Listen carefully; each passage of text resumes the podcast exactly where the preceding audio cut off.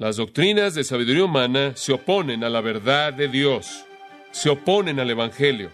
No se dividan por la filosofía humana. Toda la verdad que Dios quiere que usted tenga está aquí. No necesitan a un filósofo humano.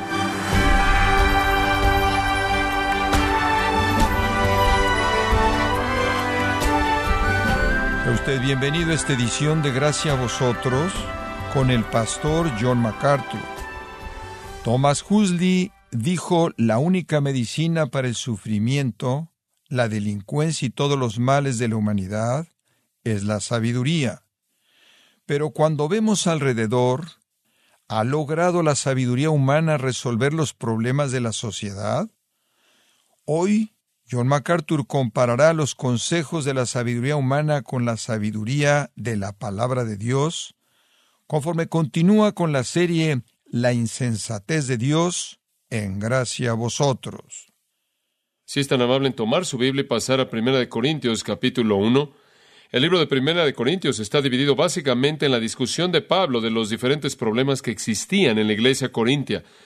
El libro entero, comenzando en el versículo 10 del capítulo 1 y hasta el capítulo 16, trata con las áreas de problemas en la asamblea. Pero el primer problema que confrontó al apóstol conforme escribió fue el problema de división. Ahora, conforme llegamos al capítulo 1, versículo 18, Pablo continúa enfrentando este problema de división en la iglesia. Vamos a estar viendo el capítulo 1, versículo 18 hasta el capítulo 2, versículo 8 como una unidad. Este creo yo es una de las más grandes secciones en todas las escrituras, porque presenta un contraste, ahora escucha esto, presenta un contraste entre la insensatez de los hombres, la cual creen que es sabiduría, y la sabiduría de Dios, la cual ellos creen que es insensatez. Hace un contraste entre la sabiduría humana y la sabiduría divina. Observa el versículo 18, porque la palabra de la cruz es locura a los que se pierden pero a los que se salvan, esto es a nosotros, es poder de Dios. Ahora observe este versículo con atención. La palabra de la cruz es locura a los que se pierden, esto es, aquellos que están sin Dios, aquellos que están muriendo en pecado, aquellos que pasarán la eternidad en el infierno, aquellos que no conocen a Dios, por quienes el corazón de Dios se entristece y el nuestro también. Pero para ellos la predicación, la palabra de la cruz es locura. Pero para nosotros, los que se salvan, es poder de Dios. Y la razón por la que es locura o insensatez para ellos es porque han elevado su propia filosofía y la cruz les parece tan torpe para ellos, tan insensata. Tienen filosofías tan complejas que venir y decirles, te quiero dar un mensaje simple. Dios en carne humana murió en la cruz, pagó la paga por tu pecado, por fe en ese acto, y su resurrección puede ser salvo, y tu destino eterno está asegurado en el cielo para siempre. Y dice, no, eso es ridículo. Qué torpe es que la muerte de un hombre en un monte, en un pedazo de madera, en ese momento en la historia, es el factor determinante para el destino de todo hombre que jamás vivió. Es ridículo.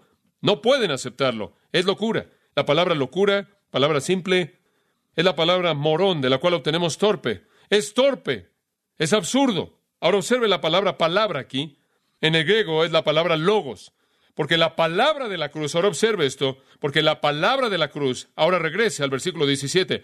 Y aquí usted no tiene la palabra de la cruz, sino la palabra de sabiduría, sabiduría humana, y ahí está el contraste. Él hace un contraste entre la palabra de sabiduría con la palabra de la cruz. La sabiduría humana es presentada contra la cruz. Ahora quiero mencionar una cosa. La palabra de la cruz aquí significa todo lo que está involucrado en la cruz. El logos es la revelación total. Dice usted, bueno, John, ¿cuál es la palabra de la cruz? ¿Sabe usted que todo antes de la cruz apuntaba a la misma y todo después de la cruz explica la cruz? Esta es la palabra de la cruz, revelación. La revelación de Dios entonces, la cual llega a su clímax en la cruz, es presentada en contraste a la sabiduría de los hombres. Pablo dice, estas dos cosas están opuestas. Y entonces la gente que se aferra a sabiduría humana cree que la cruz es torpe. Pero nosotros que somos salvos sabemos que es el poder de Dios. Eso es lo que él dijo en Romanos 1, no me avergüenzo. Aunque el mundo cree que soy torpe, y aunque los filósofos creen que debo tener un cerebro pequeño, que no tengo educación, aún así no estoy avergonzado del Evangelio de Cristo. Como puede ver, los hombres, debido a su racionalismo, debido a la elevación del ego humano, debido a que quieren sus propias filosofías, no se pueden postrar ante algo tan simple como eso. Y es simple, créame, digo Jesús mismo, dijo, a menos de que se convierta como un niño pequeño, no puede entrar al reino, es simple. No es una filosofía compleja, Pablo llega a Corinto, él llega en medio de muchas filosofías. ¿Qué vas a hacer? ¿Simplemente ofrecer otra filosofía y entrar en ese remolino de filosofías? ¿Sabe usted lo que él hace ahí? Observa el capítulo 2, versículo 2. Cuando yo llegué a Corinto, me propuse no saber entre vosotros cosa alguna, sino a Jesucristo y a este qué? Crucificado. ¿Sabe usted por qué dijo eso? Porque ya habían bastantes ideas que andaban por todos lados. Él no les iba a ofrecer otra filosofía. Simplemente habría sido otra cosa que colgar en la pared. Él quería darles algo que sería muy opuesto a lo que ellos creían. Algo muy simple, no complejo, algo muy histórico, no etéreo, algo muy concreto y objetivo, no subjetivo y nebuloso. Y les dio la cruz y él la mantuvo arriba, la mantuvo arriba, la exaltó, la levantó, la levantó en Corinto durante por lo menos 18 meses. Esa es la cantidad de tiempo que él se quedó ahí. Y sabe una cosa, usted estudia las religiones humanas, pero no las estudie por mucho tiempo, porque hay muchas otras cosas como cortar el césped y cosas así, pero estudie la filosofía humana por unos minutos y sabe lo que usted va a descubrir, que toda religión que el hombre jamás ha desarrollado, y él ha desarrollado todas ellas, excepto el cristianismo, es compleja. Eso apela a su cerebro, a su ego. Es compleja. El hombre no va a aplastar su ego para rebajarse a nivel de la simplicidad de la cruz y el hecho de que él reconoce que no importa lo que él cree y no importa lo inteligente que sea, pero usted no es salvo a través de su intelecto, sino a través de la fe. Él no quiere llegar a ese punto. Como puede ver, a él no le gusta la cruz, porque si usted llega a la cruz, usted tiene que admitir que es un pecador, y eso no le gusta a él tampoco, y ese es el problema. Pero la cruz todavía es el punto, la revelación de Dios culmina en la cruz. Pero sabe una cosa, la filosofía humana no lo entiende. Para darle una ilustración, sabe que Pedro ni siquiera lo entendía. Pedro tenía una filosofía, la palabra filosofía podríamos usar la palabra opinión. Pedro tenía una opinión. Él pensó que el Mesías vendría y establecerá su reino y todo simplemente será maravilloso. Jesús dijo un día en Mateo 16, voy a morir. ¿Se acuerda cómo Pedro reaccionó a eso? No, Señor, no vas a morir. O está bien, una cosa que la revelación no necesita es la opinión de Pedro. Pero como puede ver, la filosofía de Pedro estaba opuesta a la verdad y entonces Jesús le dijo, quítate de delante de mí, Satanás, tienes una filosofía satánica.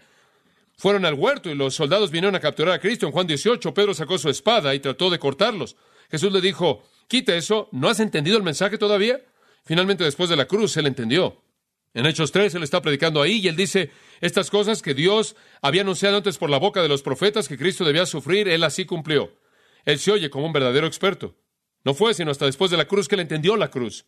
Más adelante, cuando escribió su carta de 1 Pedro 2.24, dice, quien él mismo llevó nuestros pecados en su propio cuerpo en el madero. Como puede ver, Pedro aprendió el significado de la cruz, pero al principio su filosofía se oponía a la cruz. No podía verlo, no podía entenderlo. Como puede ver, era como cualquier otro judío para él, viendo el versículo 23. Cristo crucificado es para los judíos un qué? Tropezadero, pero a los gentiles o a los griegos es locura.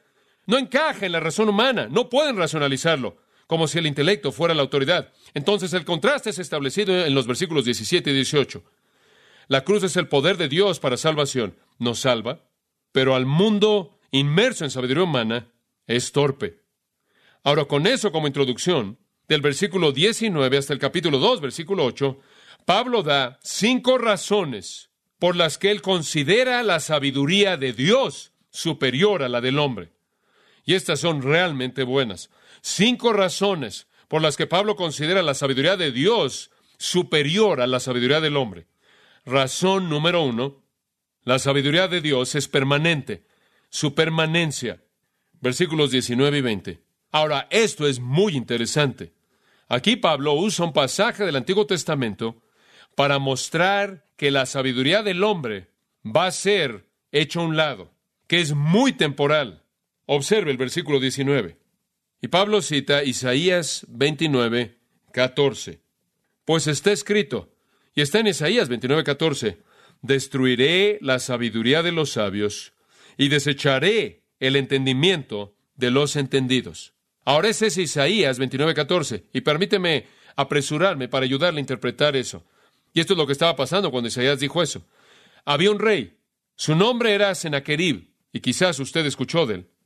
Él era un rey muy poderoso. Y él era rey sobre una nación llamada Siria. Y ellos querían conquistar Judá, la tierra de Israel. Y entonces decidieron atacar Judá. Dios, a través del profeta Isaías, le dice a Judá, no se preocupen, la liberación va a venir, Sennacherib va a fracasar en su conquista. Pero Dios dijo, no será debido a sus hombres sabios. No será la estrategia de los asesores políticos del rey Ezequías, quien era el rey de Israel en ese entonces, o el rey de Judá. No será debido a la inteligencia política y los trucos secretos de estos asesores sabios. No, ustedes no van a escapar de la mano de los asirios debido a su propia sabiduría. Dios dice, yo mismo lo voy a hacer porque yo quiero demostrarles la impotencia y la temporalidad de la sabiduría humana. Cuando a su sabiduría se le han acabado las opciones, simplemente voy a destruirlos a todos. Yo lo voy a hacer por mí mismo y voy a hacer todo lo que su sabiduría no puede hacer. Y bueno, esa es una promesa bastante grande. Senaquerib tenía un ejército enorme. Dice usted, si Dios va a enfrentar a Senaquerib, hombre, realmente va a tener que hacer algo fabuloso y lo hizo. ¿Sabe usted lo que él hizo? Él simplemente llamó a un ángel. Es correcto, un ángel. Dice usted, ¿qué pasó? Le leí lo que pasó. Todas esas personas sabias en Israel, o todos esos asesores políticos que tenían toda la estrategia tan inteligentes, todas las huestes del ejército de Israel, Dios dice, ven aquí ángel, el ángel del Señor salió. Es él, es el mismo. Y él mató en el campamento de los asirios a 185 mil. Un ángel mató a 185 mil. Y después esto es bastante interesante. Él dice, y cuando se levantaron temprano por la mañana, y aquí estaban muertos. Maravilloso. Despertaron y descubrieron que estaban muertos. No, algunos se levantaron y descubrieron que 185 mil estaban muertos. Ahora escuche, ¿sabe lo que eso dice acerca de los ángeles? Creo que entiende. No se meta con ellos. Lo que todos los asesores políticos de Israel no pudieron hacer, todo lo que la sabiduría y conocimiento e inteligencia de lo mejor del pueblo no pudo hacer, Dios lo hizo con un ángel. Y él dice, simplemente voy a aplastar su sabiduría, la voy a hacer a un lado, no la necesito. Dios siempre le dijo a Israel, yo voy a pelear por ustedes. ¿Sabe una cosa? Tenemos la idea equivocada. Queremos resolver todo por nuestra propia ingenuidad en lugar de que Dios lo haga. Entonces Pablo usa ese pasaje. Y esto es algo fantástico. Oh, por cierto, no solo eso, sino que más adelante Sennacherib regresó y vivió en Nínive, la cual era la capital de Asiria, y sucedió que conforme estaba adorando en la casa de Nisroch, su dios, que Adramelech y Sharezer, sus hijos, lo mataron con una espada, escaparon a la tierra de Ararat, y Esaradón, su hijo, reinó en lugar de él. Entonces, inclusive, él fue matado por sus propios hijos. Como puede ver, Dios no necesitó nada de la sabiduría de Israel.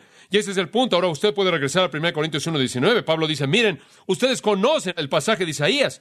Dios nunca necesitó sabiduría humana. Dios nunca necesitó entendimiento humano. La sabiduría humana es definida, creo yo, mejor que cualquier otro lugar en la Biblia, en Santiago 3.15, en términos muy aptos. Dice esto y quizás nunca antes ha pensado en esta definición. Escucha esto. Esta sabiduría no desciende de lo alto. Muy bien.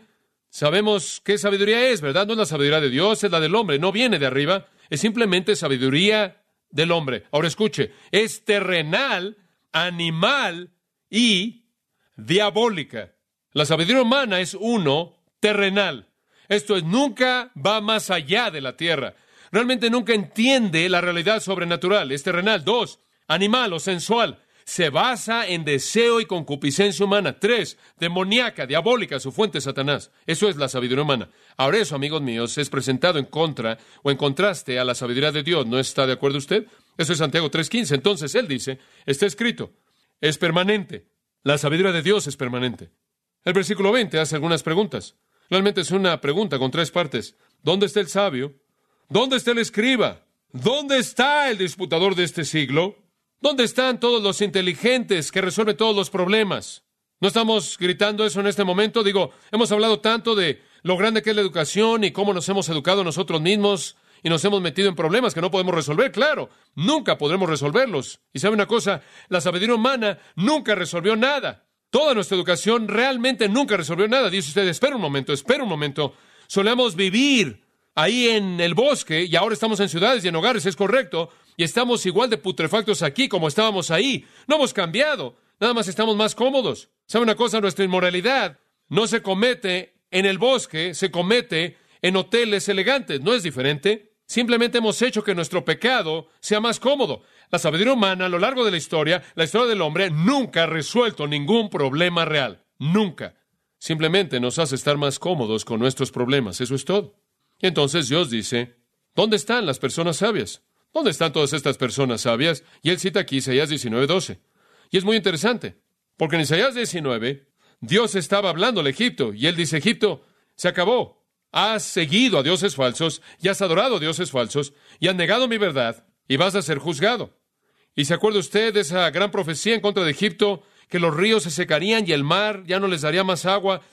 Y Memphis será destruida, la gran ciudad, la capital y todas estas cosas. Y cuando todo eso fue hecho, entonces Isaías dice, ¿en dónde están sus hombres sabios? ¿Quién va a ofrecer la solución ante la destrucción de Dios? La respuesta es que no quedó nadie. Dice en Isaías 19, buscaron a los adivinadores y a los mediums y a los hechiceros. ¿Y sabe usted qué respuestas tuvieron? Ninguna. No hay ninguna respuesta. Ahora, ¿dónde están los sabios? Y él dice en la segunda respuesta, ¿dónde está el escriba? ¿Dónde está el escriba? Y este es el escritor. Y de hecho, de nuevo es Isaías 33, 18, donde usted encuentra esa afirmación. Y tenía que ver de nuevo con los asirios. Los asirios, cuando enviaron a su ejército, enviaron a escribas. ¿Sabe usted lo que hacían los escribas? Tenían que escribir, registrar todas las cosas que se llevaban cuando se llevaron a Israel. Tenían que enlistar todo el botín, tenían que registrar todo el tributo que tenía que ser presentado. Tenían que escribir todo lo que era llevado en la victoria. ¿Sabe lo que pasó? No se llevaron nada en victoria. Y los escribas no tenían nada que escribir. Y entonces Isaías dice, ¿dónde están los escribas? No hay ninguno. Después él dice, ¿dónde está el disputador de este siglo? Y esto no creo que tiene una contraparte en el Antiguo Testamento. La palabra disputador aquí es la misma palabra griega que se usa para discutir acerca de filosofía. ¿Dónde están ahora sus argumentos filosóficos? Miren, ¿dónde están las personas versadas en filosofía? ¿Dónde están las personas versadas en literatura, los escribas? ¿Dónde están las personas versadas en retórica? ¿Dónde están cuando los necesita? Toda su sabiduría es insensatez. ¿Sabe una cosa? Tengo ese sentimiento en el mundo de la actualidad, ¿no es cierto? ¿Quién conoce alguna respuesta? Ninguno de ellos. Entonces, para presentar de manera clara la futilidad y fatalidad de la sabiduría humana, Pablo de manera sarcástica dice, ¿dónde está el sabio? ¿Dónde está el escriba? ¿Dónde está el disputador de este siglo? Dígame usted, ¿en qué ha contribuido en algún punto en la historia la filosofía humana al hombre? ¿Qué es lo que ha hecho para hacerlo más noble? Hacerlo un hombre mejor en su corazón. ¿Qué ha hecho en algún punto para levantarlo? Nada, nada, nunca nada. La sabiduría del mundo es torpeza cuando trata de redimir a los hombres, cuando trata de transformar a pecadores. No lo puede hacer, no puede. Y entonces, ¿no ha enloquecido Dios la sabiduría del mundo? Dios simplemente hizo que se viera torpe. La filosofía es tan torpe, y no estoy hablando de la ética, no estoy hablando de la bondad y el amor. Simplemente estoy diciendo que ninguna de estas filosofías humanas, no importa lo bueno que parecen en la superficie, realmente llegan al fondo del problema. Y eso es el alma eterna del hombre. Entonces Dios en sabiduría permitió que los hombres educados del mundo buscaran mediante su sabiduría mundana la solución al sufrimiento del hombre. Y lo vieron y tenían filosofías y más filosofías y más filosofías. ¿Y sabe qué pasó? Nunca llegaron a descubrir el secreto. Realmente nunca llegaron al fin de toda la sabiduría humana. Se quedaron sin lo que más necesitaban y ese es el conocimiento de Dios. Nunca conocieron a Dios porque Dios en estas cosas no podía ser encontrado. La paz, gozo, perdón, libertad de la culpabilidad, significado en la vida, esperanza eterna y toda la filosofía humana nunca conoció a Dios. Eso es lo que Pablo dice. Simplemente es algo torpe. Pensaron que la cruz era torpe, fue su filosofía la que era torpe. Entonces Dios entra hacer lo que la sabiduría humana nunca pudo hacer, y eso nos lleva al segundo punto, y simplemente vamos a ver el primer versículo del segundo punto. Pablo dice, la sabiduría de Dios es superior a la de los hombres debido a su permanencia y, en segundo lugar, a su poder. Puede hacer lo que la sabiduría del hombre nunca hizo. Observe el versículo 21. Pues ya que, la palabra es debido a, pues ya que en la sabiduría de Dios, el mundo no conoció a Dios mediante la sabiduría. Agradó a Dios salvar a los creyentes por la locura de la predicación. Ahora observe, dice, el mundo con toda su sabiduría nunca conoció a Dios, nunca alcanzó la meta definitiva del hombre de conocer a Dios. Y entonces, debido a que la sabiduría del hombre no lo pudo hacer, Dios lo hizo a través de la cruz. El mundo de los hombres, con toda su sabiduría, simplemente piensa en esto. Hemos tenido filósofos, y hombres inteligentes por mucho tiempo. ¿Qué saben y qué ofrecen? Las guerras se incrementan, el crimen se incrementa, la injusticia se incrementa, el odio, la crueldad, los problemas, problemas mentales, drogas, alcohol, problemas, problemas, problemas, problemas, nunca jamás cambian. No hemos resuelto ningún problema, no con filosofía humana porque los hombres no pueden obtener salvación, no pueden tener una naturaleza transformada, no pueden conocer a Dios mediante su propia sabiduría. Inclusive la religión no sirve. Toda la filosofía del mundo termina en bancarrota. Ahora Dios dice, me agrada a mí hacer algo tan básico y torpe y absurdo a los ojos de ellos como la muerte en la cruz para cumplir lo que ellos no podían cumplir con las complejidades de sus filosofías a lo largo de las edades. ¿No es eso hermoso? Simple. Capítulo 3, versículo 18 dice lo mismo. Nadie se engaña a sí mismo. Si alguno entre vosotros se cree sabio en este siglo, cree que usted realmente tiene su filosofía, hágase ignorante para que llegue a ser sabio. Más vale que se rebaje al nivel de la cruz, más vale que realmente se baje de su exaltación para que realmente sea sabio. Porque la sabiduría de este mundo es insensatez para con Dios. Pues escrito está, el prende a los sabios en la astucia de ellos. El siguiente versículo dice, el Señor conoce los pensamientos de los sabios que son vanos. Ahora note esta frase tan interesante al principio del versículo 21 que dice, ya que en la sabiduría de Dios, el mundo, en otras palabras, que este plan sabio de Dios que Él permitió que el mundo siguiera en su propia sabiduría. En la sabiduría de Dios, Él permitió que el mundo siguiera su propio camino. El hombre existe rodeado por la sabiduría de Dios. Y en medio de la sabiduría de Dios, el mundo por sabiduría que no conoció a Dios. Aquí estamos rodeados por la sabiduría de Dios y somos ignorantes de ella. Para mí, eso es Romanos 1. Lo que de Dios se conoce está en ellos, ¿verdad? Y está alrededor de ellos. Las cosas invisibles de Dios pueden ser vistas en la creación, pero a los hombres no les gustó retener a Dios en su conocimiento. Se volvieron de Dios, convirtieron su verdad en una mentira, adoraron a la criatura más que al Creador, comenzaron a adorar imágenes. Aquí está el hombre rodeado por la sabiduría de Dios. Cada vez que ve un monte, cada vez que ve su mano, ve la sabiduría de Dios, las estrellas, las complejidades de la naturaleza, él ve la sabiduría de Dios y él aplica su propia sabiduría, rechaza la sabiduría de Dios y nunca conoce a Dios. Piensa en esto. El astrónomo ve su telescopio y ve estrellas, pero no a Dios. El científico natural estudia su biología y la botánica y lo que sea, y termina con la evolución sin una fuente. La religión crea un Dios que no es un Dios y después se postra ante eso que no es Dios. ¿Sabe una cosa? Es como a los griegos les gustaba resumir. La filosofía griega estaba centrada en una gran ciudad. ¿Cuál era esa ciudad? Atenas. El pináculo de Atenas era el Areópago, el gran monte Marte. Pablo caminó ahí, al Areópago, donde se reunían todos los filósofos griegos, y allá había un gran altar. Él se acercó ahí, y esto es lo que decía, al Dios no conocido. ¿No es eso interesante? Con todo lo que conocían, lo que no conocían era lo que era lo más obvio. Dios. En medio de la sabiduría de Dios, versículo 21, el mundo no conoció a Dios mediante su propia sabiduría. Aplicaron lo equivocado. En lugar de aceptar la revelación, tomaron su propia sabiduría y no conocieron a Dios. La sabiduría humana no sirve. O me encanta esta parte. Agradó a Dios salvar a los creyentes por la locura de la predicación. Como puede ver, Dios realmente, Dios simplemente para mí es el golpe más grande posible en contra de toda la complejidad de la sabiduría humana. Dios hizo algo tan simple. Y mediante lo más simple que Dios hizo, Él hizo lo que todos los filósofos y hombres sabios de todas las edades nunca pudieron hacer. Ahora eso lo coloca en la perspectiva correcta, ¿verdad? Los más sabios de los hombres sabios son torpes comparado con lo más simple del Dios sabio. La locura de la predicación, la torpeza de la carígmatos. Ahora observe la palabra predicación, esa es una mala traducción, no es la palabra evangelizo, predicar el evangelio en el griego, es la palabra caruso, proclamar, es la palabra carígmatos, no tiene que ver con el acto de predicación, es el contenido del mensaje, el carigma, el mensaje, el contenido. Lo que está diciendo es esto, agradó a Dios por la torpeza del evangelio, el contenido de la cruz, salvar a aquellos que creen. La predicación no es la idea de que la predicación es locura o insensata, alguna predicación es torpe, estoy de acuerdo con eso, pero ese no es el punto. El punto aquí es la torpeza, la locura del Evangelio mismo. Algo tan torpe, algo tan bajo, algo tan simple, algo tan desagradable para los judíos es tropezadero, es insensato. Pero fue eso insensato, eso simple, Jesús muriendo en una cruz. Usted no tiene que ser inteligente. Usted solo tiene que ser qué? Lo dice al final del versículo 21. Salvar a los intelectos, dice que. Salvar a los que tienen un doctorado en filosofía, salvar a los sabios, salvar a quienes, a los que creen.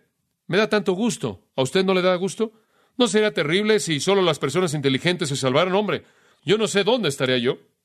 Y Dios no nos salvó porque somos tan inteligentes. Él lo hizo tan simple que no importa lo inteligente que seamos, solo necesita creer. No, la fe se apropia de lo que Dios ha hecho. Esa es la razón por la que usted puede tener un hombre que es un profesor de universidad, un hombre que tiene un doctorado en medicina, un hombre aquí que trabaja con sus manos, alguien por aquí que quizás está algo retrasado mentalmente y todos se están congregando y compartiendo juntos en la misma vida en común y orando juntos al mismo Dios y experimentando la misma comunión y la misma salvación porque no tiene nada que ver con el intelecto. Simplemente necesita ver el versículo 26. Pues mirad, hermanos, vuestra vocación, que no sois muchos sabios según la carne, ni muchos poderosos, ni muchos nobles, sino que lo necio del mundo escogió Dios. Eso somos nosotros. En serio, ¿alguna vez ha dicho, oh, si tan solo tal y tal fuera cristiano, oh, si tan solo pudiéramos ganar a tal y tal? No hay muchos sabios, no hay muchos poderosos, no hay muchos nobles. La mayoría de nosotros simplemente son personas comunes y corrientes. ¿Y sabe qué? Dios hizo eso de manera deliberada, como reprensión durante todas las épocas en contra de la sabiduría humana. Dios nunca necesitó eso en el pasado, no lo necesita ahora. Lo único que necesita es la cruz y aquellos que creen en la cruz son salvos. Eso es lo único que se necesita. Ese es el mensaje de salvación.